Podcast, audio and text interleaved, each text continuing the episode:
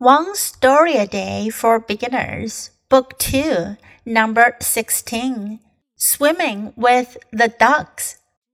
Emily was afraid to swim in the lake. Come in the water, said her mom.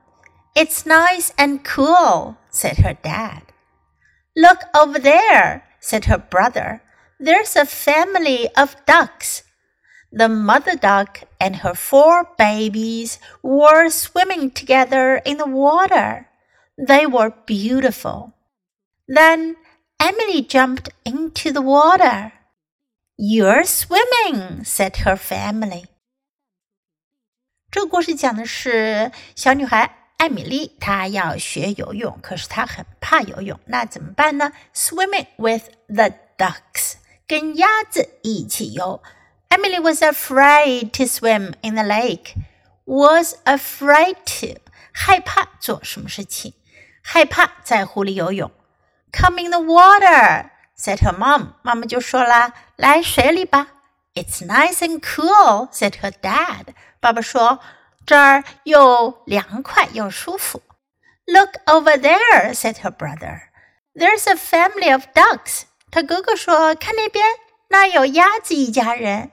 the mother duck and her four babies were swimming together in the water. 鸭妈妈和她的四个鸭宝宝正在水里一起游呢。They were beautiful. 她们好漂亮。Then Emily jumped into the water. 那艾米丽也跳进了水里。 you're swimming," said her family. Family 是指家人，她的家人呢就说了：“哦，你在游泳啦！”因为艾米丽看到漂亮的鸭子们，她也想要跟它们一起游。Swimming with the ducks. Now listen to the story once again. Swimming with the ducks. Emily was afraid to swim in the lake. Come in the water, said her mom. It's nice and cool, said her dad.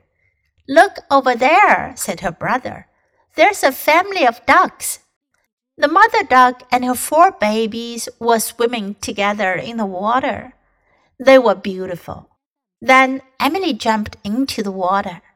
You're swimming, said her family.